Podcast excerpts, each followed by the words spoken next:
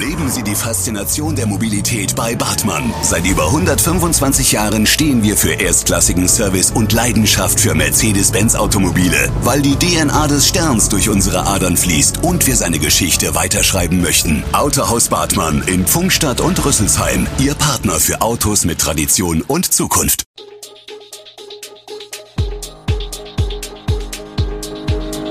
Gude, unser morgendliches News Update.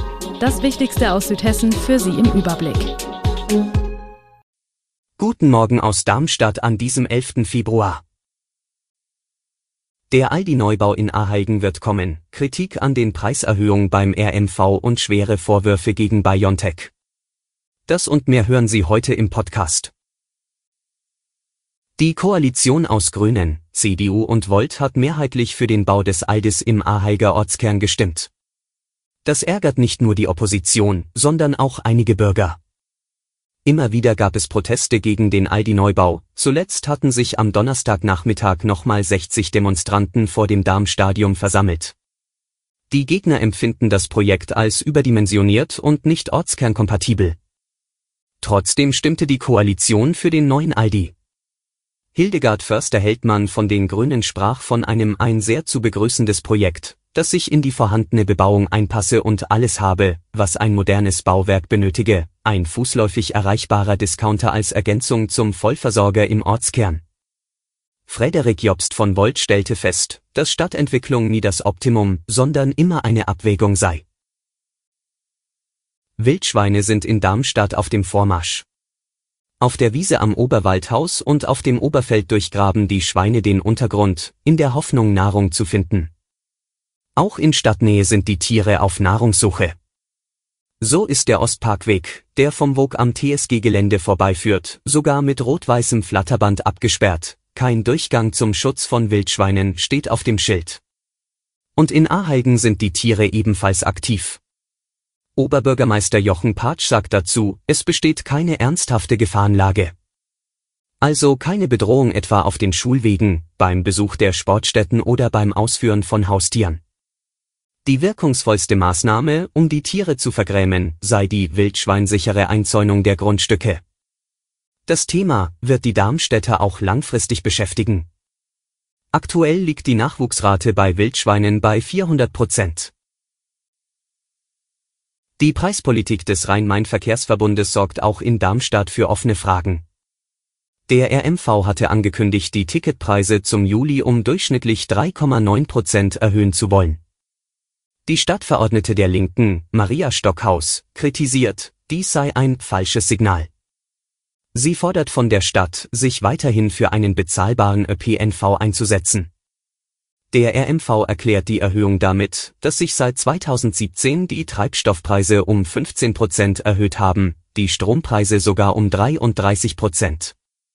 Beim Fahrgastverband ProBahn kommt die Preispolitik des RMV nicht gut an. Landesverbandchef Thomas Kraft sieht hier aber nicht die Kommunen in der Pflicht, mit weiteren ÖPNV-Zuschüssen zu reagieren.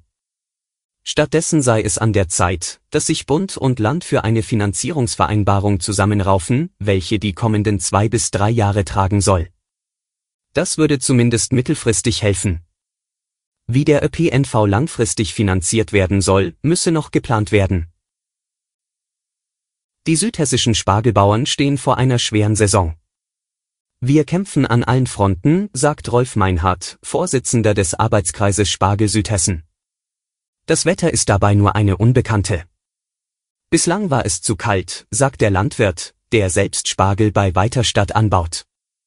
7 bis 8 Grad Celsius müsste der Boden haben. Diese Temperatur ist noch nicht erreicht. Es fehlte der Sonnenschein. In den nächsten Tagen soll es besser werden, sagt Meinhardt. Zusätzlich wirken sich höhere Ausgaben und die Corona-Pandemie auf das Geschäft aus. Der höhere Mindestlohn und die gestiegenen Strompreise machen einen großen Teil aus.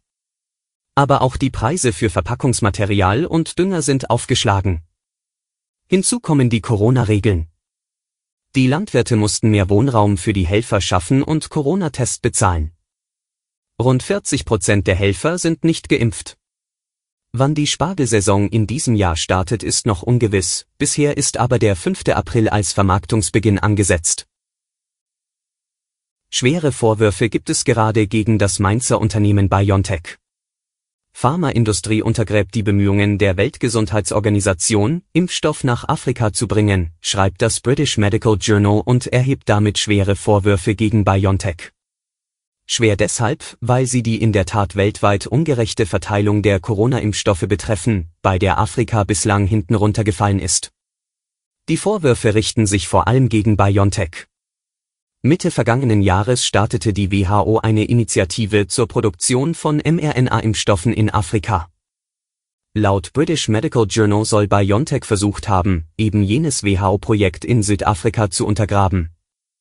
BioNTech hat in Südafrika bereits eine Herstellungskooperation für jährlich 100 Millionen Impfstoffdosen gestartet. Darüber hinaus will man Mitte dieses Jahres mit dem Bau einer ersten Produktionsstätte in Afrika beginnen die den Nukleus für ein ganzes Produktionsnetzwerk bilden soll. Afrika soll so Zugang zu jährlich hunderten Millionen Impfstoffdosen bekommen. Zum Schluss noch ein Blick auf die Corona-Lage im Land. Das Robert Koch Institut hat einen Anstieg der bundesweiten 7-Tage-Inzidenz gemeldet und damit erneut einen Höchstwert.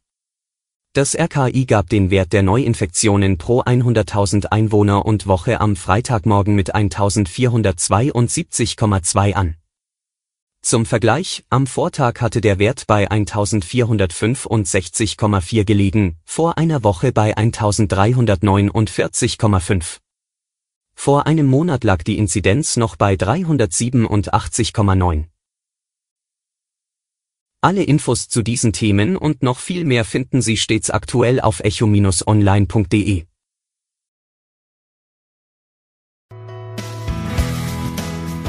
Gute Südhessen ist eine Produktion der VRM von Allgemeiner Zeitung, Wiesbadener Kurier, Echo Online und Mittelhessen.de. Redaktion und Produktion die NewsmanagerInnen der VRM. Ihr erreicht uns per Mail an audio.vrm.de.